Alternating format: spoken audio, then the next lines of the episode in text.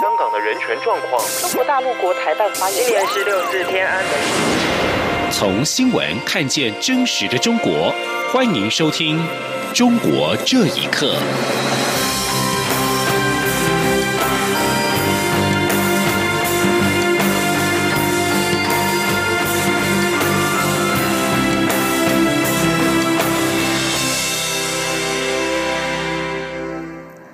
各位好，欢迎收听《中国这一刻》。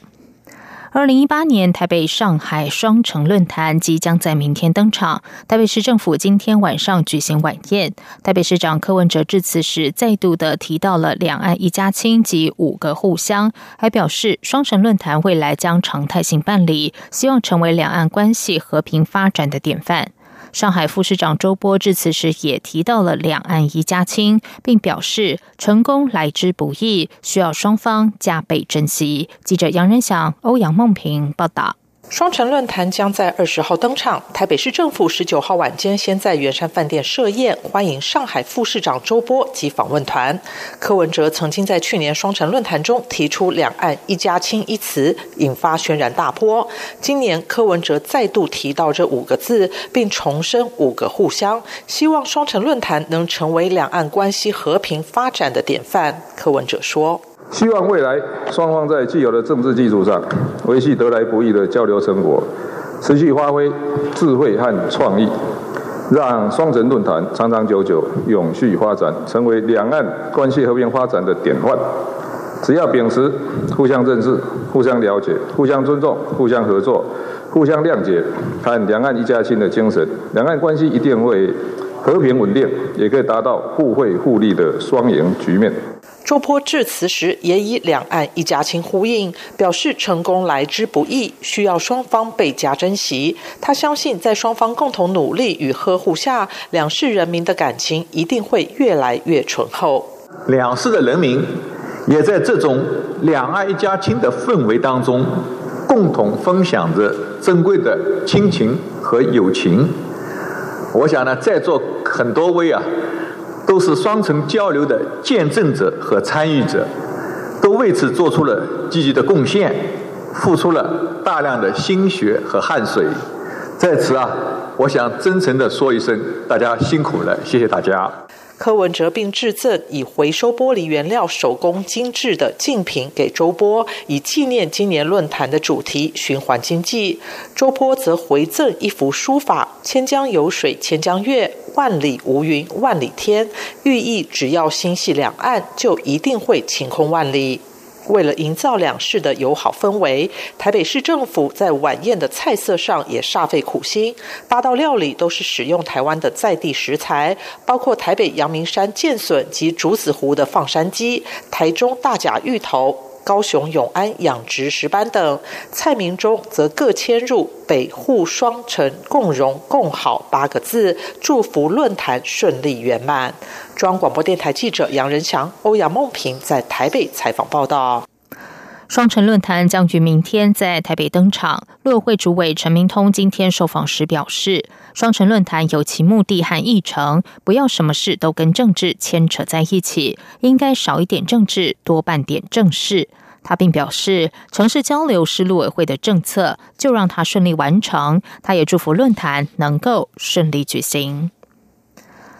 为了防止非洲猪瘟传入台湾，蔡英文总统今天到桃园机场视察边境检疫，防堵非洲猪瘟及相关疾病入侵作为。总统强调，非洲猪瘟如果传入，对产业及日常生活的冲击非常大，台湾必须要严阵以待。为了防止非洲猪瘟入侵，立法院已经修法加强处罚，行政院也成立由院长亲自带领的应变小组，各项文宣也都已经展开。他希望所有国人都能有足够的警觉和认知，也希望入境旅客都能认知台湾在防疫这件事情上非常坚持，不会妥协。总统也指出，两岸间的人员货品交流紧密，这是两岸之间的大事。他又再次呼吁中国大陆，对于疫情必须公开透明，并且在最短时间给我方最充足的资讯，避免防疫出现漏洞。总统强调，这是一个负责任的国家应该要做的事。我方也非常期待中国大陆政府在这方面能够积极行动，积极与台湾合作。继续来关心的是，中国国家领导人习近平在庆祝改革开放四十周年大会上，表达了继续改革开放的决心。不过，民间大多认为习近平的讲话没有新意。学者分析指出，不该对改革存有幻想。如果政治体制不改革，只有经济体制改革是行不通的。请听以下的报道。习近平十八号在改革开放四十周年庆祝大会上讲话表示：“改什么？怎么改？必须以是否符合完善和发展中国特色社会主义制度、推进国家治理体系和治理能力现代化的总目标为根本尺度。该改的、能改的，我们坚决改；不该改的、不能改的，坚决不改。”对此，有网民调侃说：“外界迫切希望能改的，基本都不能改；有利于老百姓的可以改，有利于权贵的都不能改。”有分析以政治和经济两个面向来看习近平上台后的改革，可以发现意识形态以及政治控制不断在强化。而习近平所说的不该改的，就是指一党专制，继续走社会主义专制道路。清华大学教授许章润最近在英国《金融时报》发表文章指出，改革开放终止于习近平上台，习近平主政导致威权政治向集权政治大幅回归，并有向文革回归的趋势。纽约民进集团总裁和平则认为，不应对改革开放本身抱有幻想。改革开放的一个基本的出发点是维持党的领导，这个政府它恰恰利用了改革开放所取得的成就，来维持这个政权，维持它的既得利益，想利用改革开放来推动这个中国的政治的这个文明，这个根本出发点就是错的。《中国陷阱》一书的作者、经济社会学者何清莲认为，目前所谓的改革是没有前途的。就是在中国，呃，政治体制没改革之前，经济上的所谓改来改去，他自己以为是改革，但是其实不是改革，只是加强了党对经济的管控。在中国进行经济改革都有政治前提。身在北京的历史学者张立凡，早在十年前就已经注意到“改革已死”的说法。他以邓小平的说法为依据，指出如果政治体制不改革，只有经济体制改革是行不通的。张立凡告诉记者：“现在只是没人敢说改革，其实已经失败了。”央广新闻整理报道。根据加拿大国家邮报今天引述加拿大外交部的报道，有第三名加拿大公民遭到中国当局拘捕。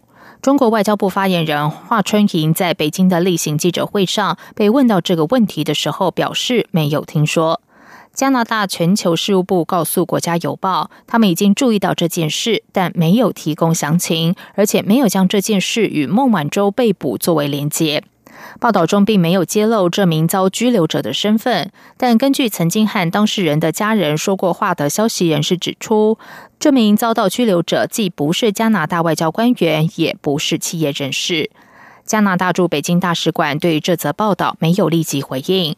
加拿大政府先前表示，孟晚舟遭捕一案与先前在中国被捕的两名加拿大人康明凯和史佩佛案件并没有明显的关联。致力于新闻自由的国际组织无国界记者日前发布报告指出，世界各地针对记者和媒体人士的各种类别的打压形式都呈现恶化。报告中并指出，中国依然是全世界监禁记者最多的国家。学者表示，中国本来就没有新闻自由可言，如今当局对整个社会和老百姓说话的管控更是达到极点。请听以下的报道。无国界记者组织在日前发布报告指出，截至十二月十八日为止，全球共有八十名记者因为新闻报道而遭到杀害，其中一半以上是针对性的故意谋杀。此外，全世界共有三百四十八名记者被政府监禁，比去年年底的三百二十六名有所上升。全世界监禁记者最多的国家依然是中国，有六十人，而其中大约四十五人是博客作家和其他非职业记。者其他监禁多名记者的国家依次是伊朗、沙地阿拉伯、埃及以及土耳其。中国青年报原冰点周刊的主编李大同在接受自由亚洲电台访问的时候表示，中国本来就没有什么新闻自由可言，而如今当局对整个社会和老百姓说话的管控更是到了极点。李大同说：“国。”哪有新闻自由啊？今天就是一个专制政权的问题，剥夺人民的任何一项权利，大面积的封网封号，它不是在封锁媒体，它是把整个人民的说话都给封起来，这已经到了丧心病狂的程度。如今这个前置言论是这四十年来最严峻的一段时间，最残酷的一段时间。另外，美国华裔律师和中国问题专家学者张家敦表示，中国目前不但新闻和言论自由日益消失，而且中国国家主席习近平的统治正加紧对中国社会所有方面的控制。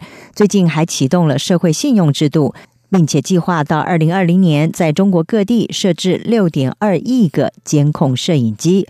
无国界记者组织今年四月底发布了《二零一八年世界新闻自由指数报告》，当中指出，中国新闻自由指数位居排名最后的一百七十六位。而中国当局利用高科技手段实施前所未有的新闻和资讯检查以及监控。中国民众仅仅因为在社交媒体上发表言论，就会遭到逮捕。而外国记者在中国从事报道也变得日益艰难。此外，中国政府还向外输出管控新闻媒体和资讯的模式，包括越南和柬埔寨等国争相模仿，也使得中国模式对全球新闻自由形成了更大的威胁。以上新闻由央广整理报道。中国经济学者向松作十八号演说，对中国的经济政策提出批评，认为当局应该深刻反思。由于演讲内容对中国当前经济情势直言无讳，影片被中国网友热议疯传。不过，这段影片日前已经遭到删除。请听以下的报道：中国人民大学国际货币研究所理事兼副所长向松作最近在中国人民大学以四十年来未有之大变局。中国经济趋势展望为题发表演说，向松作在这次演讲中指中国政府在二零一八年经济下滑、中美贸易战及名气受重创等三个面向做出严重的误判，其中中国对于中美贸易战的形势以及对国际形势的判断存在很大的误判，值得深刻反思。向松作在演讲中表示。目前的中美贸易战已经不是贸易战、经济战。他说：“是中美两国之间价值观的严重的冲突。可以完全肯定的说，中美关系现在走在一个十字路口。中美关系现在面临巨大的历史的考验，怎么办？我想现在还没有找到一个真正妥善的办法。坦率的说，安徽网络作家吕千荣接受自由亚洲电台访问时表示，向松做的演讲道出了中国与美国贸易摩擦的要害。他说。”我看了这个中国人民大学货币研究所的胡所长，这讲话就是说关于这中国的经济出现的严重问题，以及中美贸易战不是简单的贸易战，而是这价值观的冲突，说的一针见血。向松作认为，目前中国依靠消费和第三产业占到 GDP 成长的百分之七十八点五，在中国投资大幅度的放缓，依靠消费是否还能够维持经济的稳定是一个问题。过去改革开放四十年，中国有过五次的消费浪潮，而现在已经处于尾声。汽车跟房地产的消费在大幅度下降。由于向松做的演说细数中国经济面临的问题，受到中国网友高度关注。透过网络转发这一段演说影片，在社群网站中引起热烈讨论。新加坡媒体南洋视野也予以转载，但十七号晚间。相关视频在中国互联网已经被删除。央广新闻整理报道：共享单车 OFO 小黄车近来押金遭到挤兑，总部门口动辄上百人排队，线上退款人数更是破了千万，积欠押金超过人民币十亿元。OFO 小黄车经营不善的利空消息近来在市场传散，由于线上退款常需耗时等待，微博上一则到 OFO 总部可以当场退还押金的消息传出之后，从十七号开始，OFO 北京总部门外就出现了排队人潮。澎湃新闻指出，OFO 线上退款人数已经一举突破了千万大关。共享单车在中国一度风光无限。有统计显示，二零一六年到二零一七年，中国总共成立了四十一家共享单车公司。然而，近来一份商业调查报告显示，共享单车已经被列入二零一八死亡创弃名单。以上，中国这一刻，谢谢收听。这里是中央广播电台台湾之音。